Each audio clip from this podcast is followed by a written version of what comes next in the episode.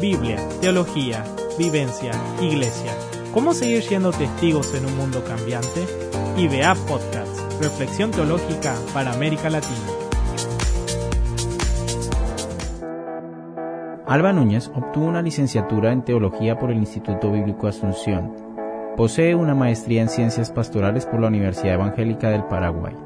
Está casada con David Irala y sirven como pastores de jóvenes en la Iglesia Cristiana de La Paz.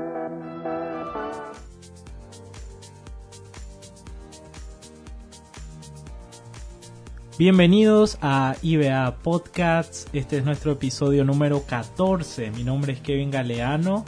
Em, esto es un espacio de reflexión teológica para América Latina, una iniciativa del Instituto Bíblico Asunción. Sean muy bienvenidos a este episodio y está conmigo nuestro compañero Juan David Castro. ¿Cómo estás? Hola Kevin, un gusto volverte a saludar nuevamente. Ya vamos 14 episodios, o sea, realmente hemos avanzado bastante les damos muchas gracias a cada uno de nuestros oyentes por estar fieles aquí escuchándonos. No importa en qué parte del mundo se encuentren, en Latinoamérica, en Europa, en donde sea donde nos puedan estar escuchando. Muchas gracias por estar aquí, siempre fieles con nosotros.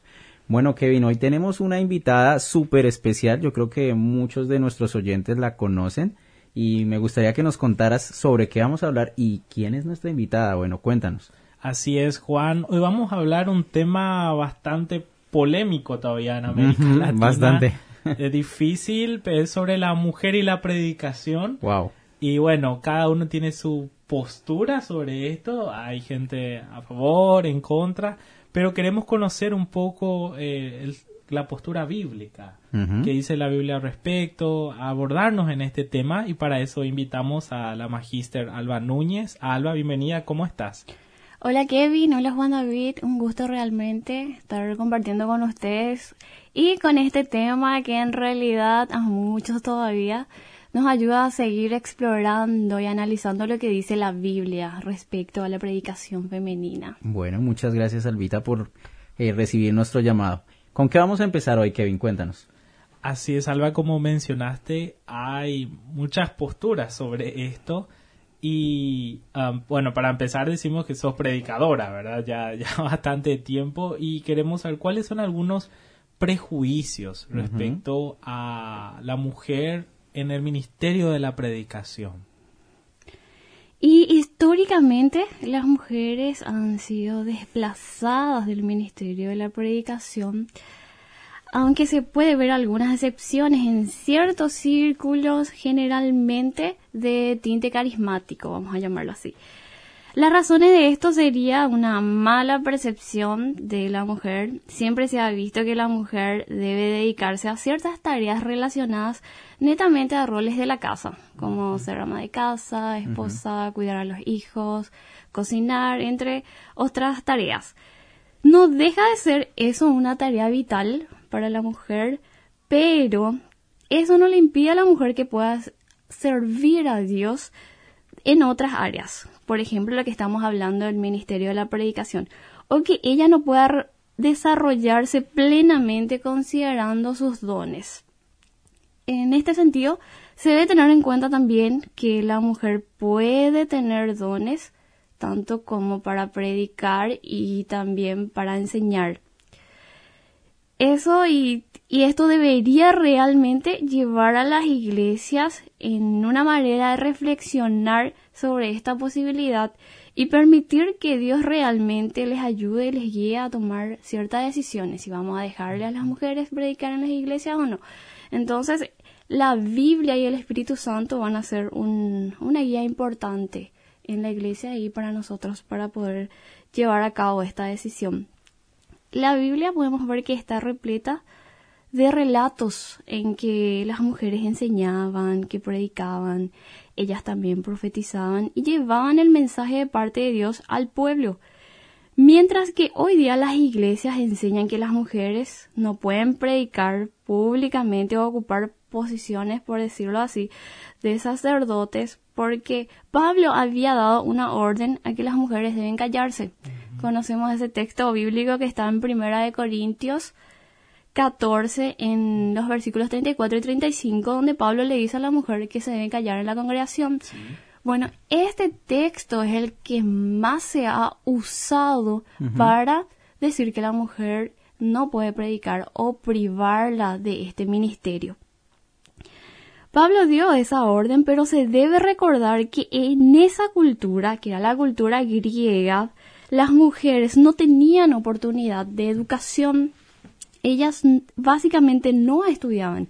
Había una cierta limitación para ellas en esa época y no tenían la posibilidad de ser educadas y por lo tanto ellos creían que la mujer lo que hacía era distraer a causa de su sexualidad. Entonces no se le daba ese lugar. Pablo también nos enseña, eso podemos ver en Gálatas 3:28, que él dice que ya no hay judío ni griego, no hay esclavo ni libre, no hay varón ni mujer, pues todos sois unos en Cristo Jesús. Bueno, a las mujeres ya no se les debía ver como objetos sexuales, como habíamos visto en el texto anterior, o como inferiores, sino que acá se le veía igual que el hombre.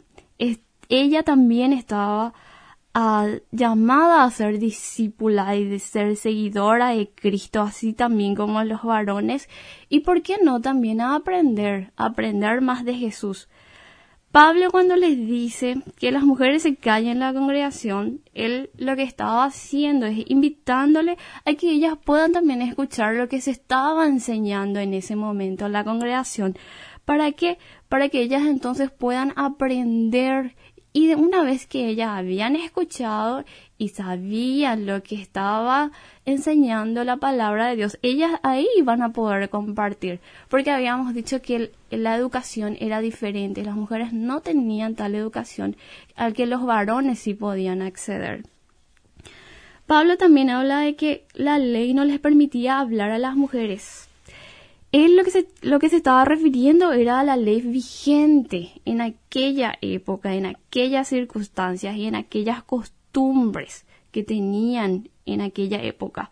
Pues cuando dice que la mujer se estaba cuando dice que la mujer calle se estaba refiriendo a que la mujer casa, a la mujer casada porque en ese entonces la mujer casada únicamente podía expresarse cuando su esposo le daba permiso. O sea, ella no podía expresarse públicamente por sí sola, sino que ella necesitaba el permiso de su esposo. Y a eso es lo que Pablo se estaba refiriendo, que después tenía que preguntarle más tarde, una vez estando en su casa, ellas podían hacer sus consultas.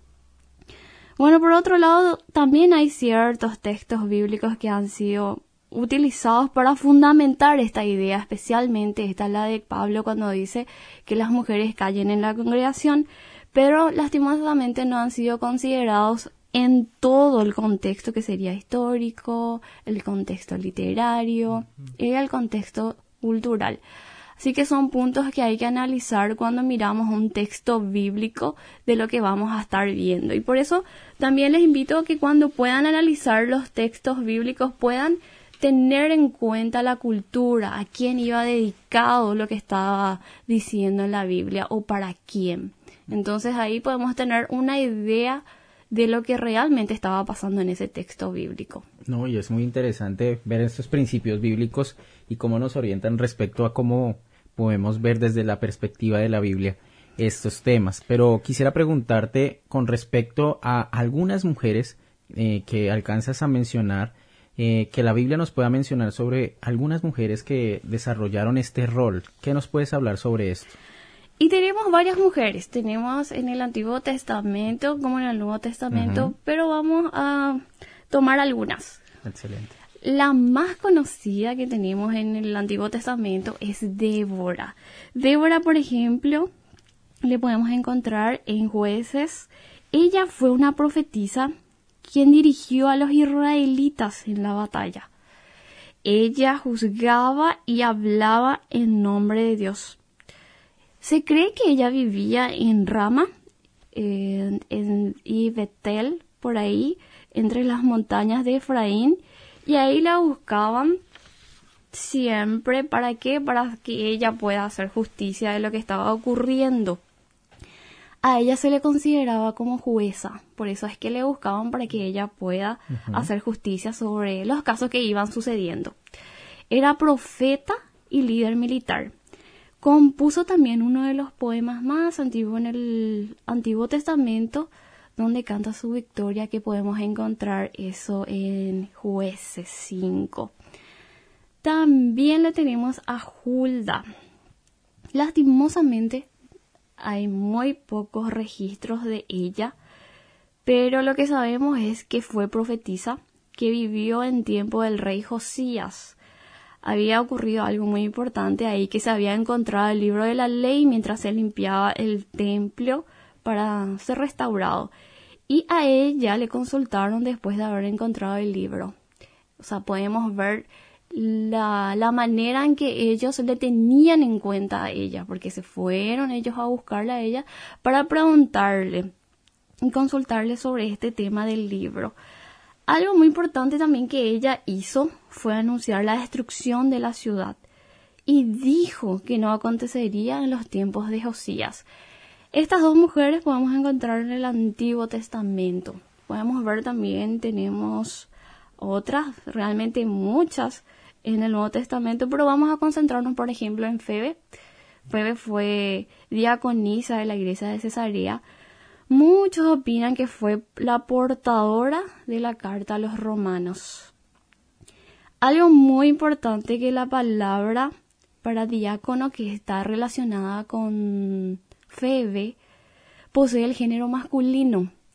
Y eso se cree que es porque se discute todavía su significado algunos creen que se supone que Febe tenía el mismo nivel de cargo que los hombres y que por eso está relacionado el, nombre de diácono con ella. Por ejemplo, según N.T. Wright, él habla de que es importante indicar que Pablo entregó la carta a Febe y él, él le dio a ella, ella leyó a la iglesia y aparte de haber leído esa carta de la iglesia, existe una gran posibilidad de que ella había explicado su contenido. Y no es eso lo que hacemos nosotros en la iglesia, agarramos una parte de la Biblia y explicamos su contenido para reflexionar y pensar nomás. No me tienen que responder ustedes ahora. Otra de las mujeres también es Priscila. Ella formaba parte del círculo cercano de Pablo Lucas cuenta que ella y su esposo fueron miembros activos de, grupos mesiánicos en Roma. Algo que pasa con Priscila y Aquila es que a veces su nombre precede al de su marido. Y algunos textos bíblicos. Y se sugiere que eso debe ser a que Priscila era una persona muy representativa en las iglesias, entonces por eso que a veces precede su nombre que el de su esposo. Tenemos también a Ana. Ana habló del niño Jesús y de su venida. Era una profetisa de edad avanzada. Ella oró, proclamó y profetizó en el templo. Bueno, estas fueron algunas de las mujeres que ejercieron algún tipo del rol como proclamadoras de Dios en, en el Nuevo y también en el Antiguo Testamento que podemos encontrar.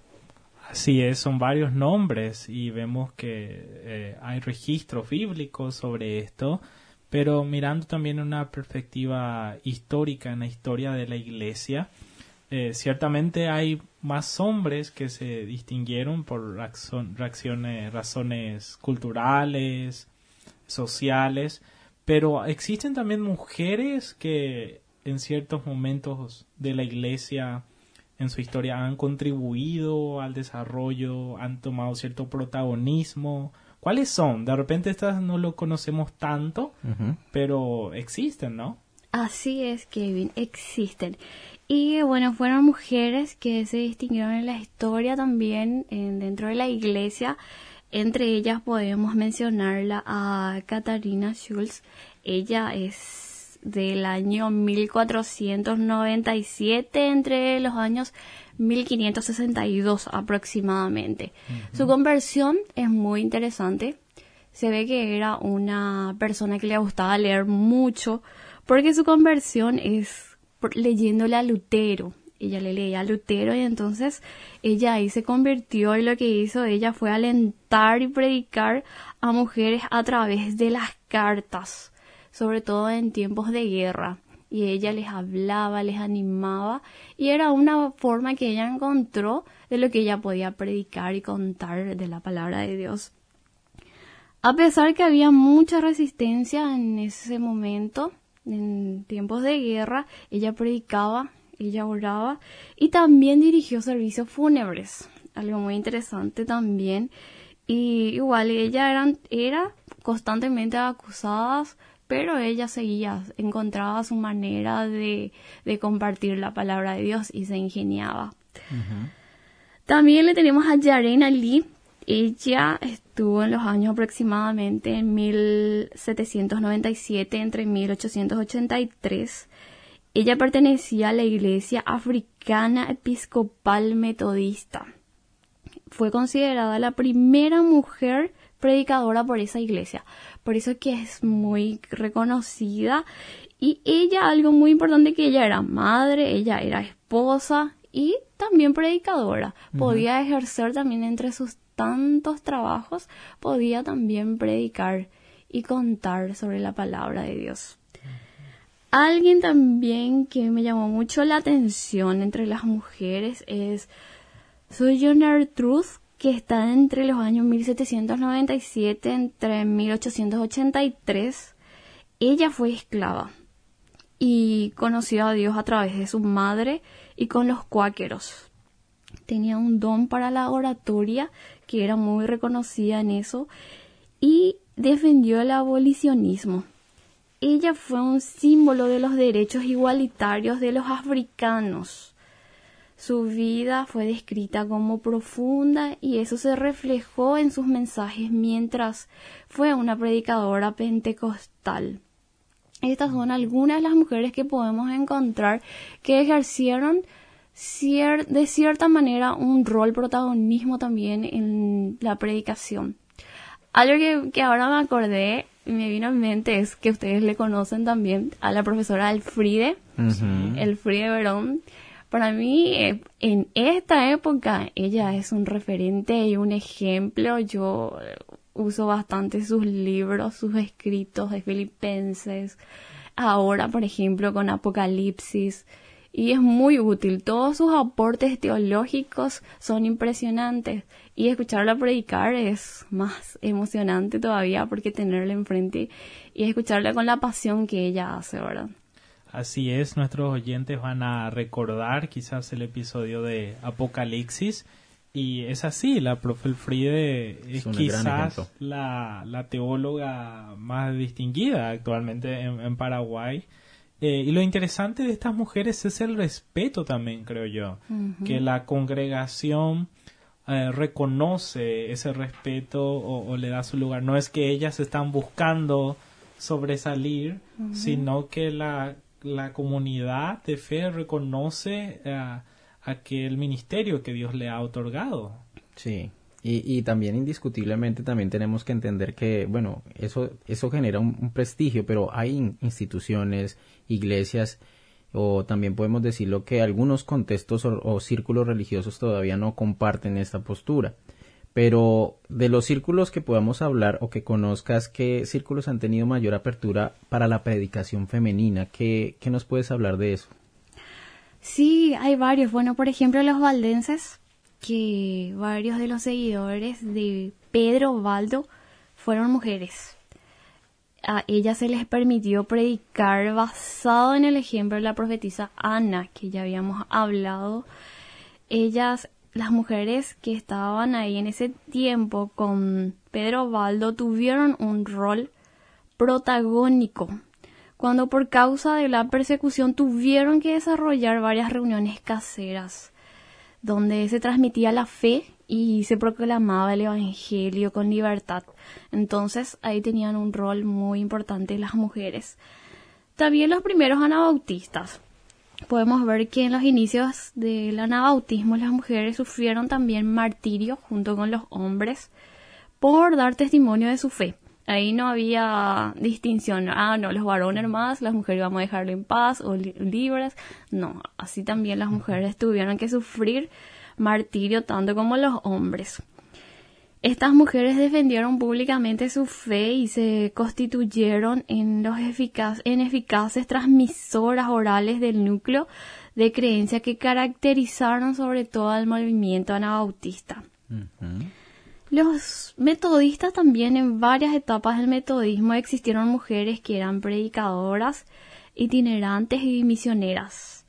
Las mujeres protagonizaron la labor evangélica. Ellas participaban activamente en la enseñanza y en la proclamación de la palabra de Dios.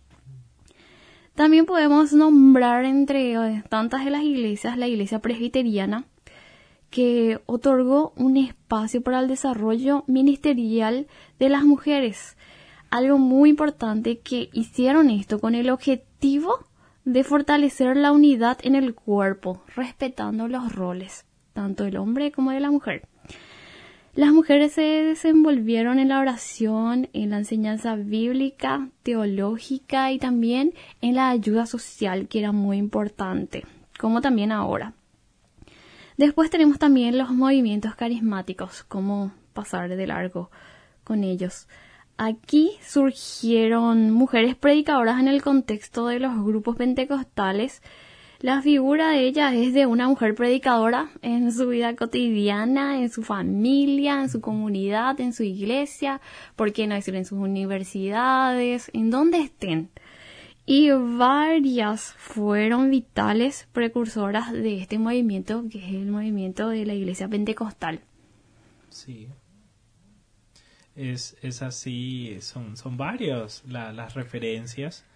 Eh, y es interesante, Alba, que una realidad en América Latina es que normalmente el pastor tiene un equipo de líderes con quien desarrollan el trabajo y la gran mayoría está compuesto quizás por mujeres, solo que en otros ministerios no tan visibles como la escuela dominical, eh, lo social, si tienen un proyecto comunitario, evangelismo o las misiones inclusive pero la predicación parece que se queda todavía más exclusiva para los varones. un tanto atrás, ¿verdad? y existen varias iglesias que afirman, nosotros creemos que la mujer puede predicar. Y tenemos, ya ha citado todas las referencias bíblicas, históricas, pero afirmar que la mujer también puede predicar, ¿qué implicancias tiene esto? Sí, eso tiene varias implicancias. Por ejemplo, implica considerar su rol único y distintivo desde la perspectiva veterotestamentaria. Porque el rol de la mujer es único. Ella fue creada a imagen de Dios tanto como el hombre. Y existe una igualdad ontológica en eso, es decir, que del ser ante Dios. O sea, el hombre y la mujer son iguales ante Dios. El ejercicio de la mujer en el ministerio de la predicación también implica que la iglesia se debe dejar bendecir y aproveche las características distintivas de las mujeres, tales como, por decir así, su sensibilidad, su instinto maternal, su visión humilde, compasiva y por qué no también su capacidad de dar testimonio, tal cual pudimos ver en la Biblia que estuvieron las mujeres en el Antiguo Testamento y también en el Nuevo Testamento. Podemos mirar también que implica considerarla como coheredera de la gracia a la luz de la enseñanza neotestamentaria. ¿Por qué? Porque la mujer es coheredera junto también con el hombre de la gracia de la vida eterna. Ella debe respetar el liderazgo de su marido eh, según el orden de la creación, pero también gusta de la gracia según el orden de la redención. Desde un punto de vista neotestamentario, la gracia de Cristo fue otorgada gratuitamente, tanto a mujeres como a hombres.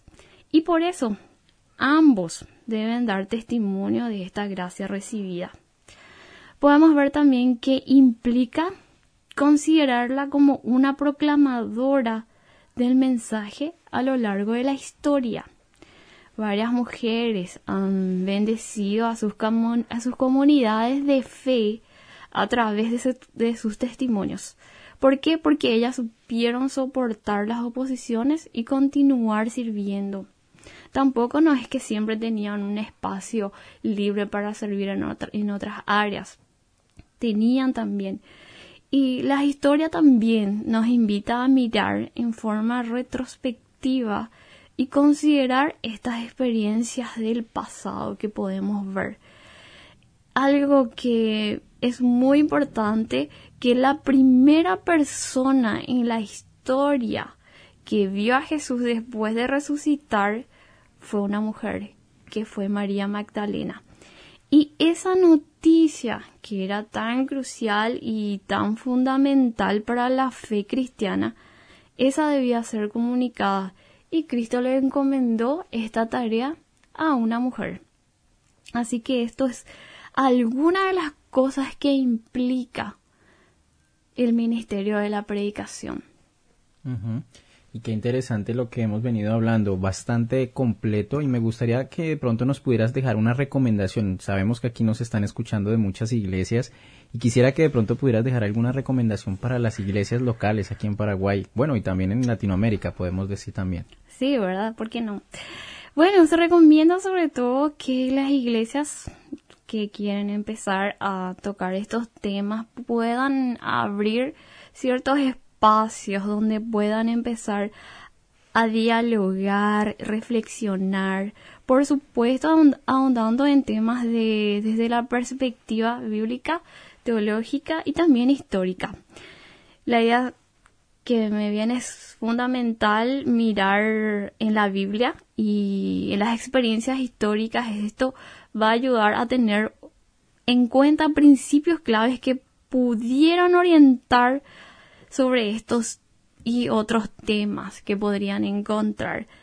Algo también que me viene a la mente es que no hablar de este tipo de cuestiones no significa que estos temas no están en la cabeza de las mujeres. Solamente que a veces una no quiere compartir porque sabe más o menos cuál va a ser la respuesta que va a venir, entonces no comenta o no hablan o no abren ese espacio de diálogo. Eh, sería bueno iniciar diálogos con el fin de establecer la libre expresión y pedir sobre todo la guía del Espíritu Santo en el desarrollo de estas conversaciones. Algo también que podríamos tener ciertos, ciertos pasos, por decirlo así, eh, sería primer paso, propiciar la reflexión en el contexto de la iglesia donde está otro paso podría ser analizar los textos bíblicos a favor y en contra, siempre bajo la guía del Espíritu Santo y sobre todo, sobre todo, lo que estudiamos teología sabemos que a través de una hermenéutica comunitaria. También sería bueno escuchar las opiniones de las hermanas sobre este tema porque a veces como que no se les pregunta y ahí arriba nomás se arregló y se cerró y nunca se llegó a consultarle qué piensan realmente las mujeres sobre este tema. Y comenzar por, por nuestra congregación, en donde estamos, ¿verdad? También después de haber hecho todo de analizar bíblicamente, ver a través de la historia, conversar con, con las hermanas, podría ser abrir un espacio de algún curso de homilética donde las hermanas también pudieran asistir y por qué no para que puedan aprender y esto que esté abierto para las hermanas que estén interesadas específicamente en ese ministerio que es la predicación. Y también sería bueno animar y apoyar a esas hermanas que, que hicieron el curso, que aprendieron, que puedan ellas ejercer ese don o ese talento que están teniendo de predicar y comenzar con un círculo pequeño, entonces de a poco, para que ellas puedan también ir sintiéndose seguras, porque todo el tiempo se le había dicho que no y de repente le dicen que sí, entonces claro, ahí va a haber un proceso que también hay que trabajar. No es, bueno, ahora sí, y le lanzan y está, ¿verdad? No, hay que respetar los procesos también. Claro, darle las herramientas y el espacio, ¿verdad? Porque de repente se da el espacio y se exige mucho, una alta expectativa. Y es como todos cuando empiezan a predicar. Predicar no es nada sencillo, hay, hay que decirlo, ¿verdad? Y eh, Alba, de modo para cerrar esta conversación, ¿qué le dirías a una hermana, ya sea una señora o una chica, que ahí en su corazón quizás piensa que tiene el llamado a predicar, y, pero no se anima ni siquiera a compartirlo, quizás por miedo, por, por ver también todas las barreras que va a tener que saltar para llegar a eso. En base a tu experiencia como predicadora, ¿qué le dirías? Algo muy importante que tiene que hacer esta persona es confirmar su llamado. Porque si no tiene el llamado de predicar, entonces mucho lastimosamente no se va a poder hacer. Pero si ella confirma y dice que ella tiene ese llamado, entonces eso puede hacerlo a través de la guía del Espíritu Santo y por qué no a través de la ayuda de un líder y si puede mejor todavía con la ayuda de un pastor para que esta persona pueda realmente confirmar su llamado. Entonces ahí vamos a empezar. Y después, luego de que esta persona logre ya confirmar su llamado, que es predicar, que tiene el don, que tiene el talento de predicar, puede ir a conversar con el pastor de su iglesia o con algunas iglesias tienen consejos. Entonces, que ella comparta esto, su llamado, que comparta y que sepan los líderes de la iglesia. Y una vez que ya habló con, con su pastor, con los líderes, ya compartió, y entonces en ese caso mi recomendación es que ella pueda buscar un lugar, bueno, no todos o todas tenemos el acceso de poder de poder entrar en un seminario, pero que ella pueda buscar una manera de prepararse y de tener las herramientas bíblicas teológicas para poder servir mejor a Dios. Eso sería muy importante que se prepare para que pueda llevar ese ministerio. Y mi última recomendación sería que cuide mucho su testimonio, que es un punto muy importante, y su relación con Dios. Esas dos cosas debe cuidar y, priorizar por sobre todas las cosas. Algo que se me viene en mente, quizás en algún momento después de que ya ella había confirmado su llamado, después de que ya haya hablado con el pastor o con el consejo, y de repente viene la respuesta que no, ¿verdad?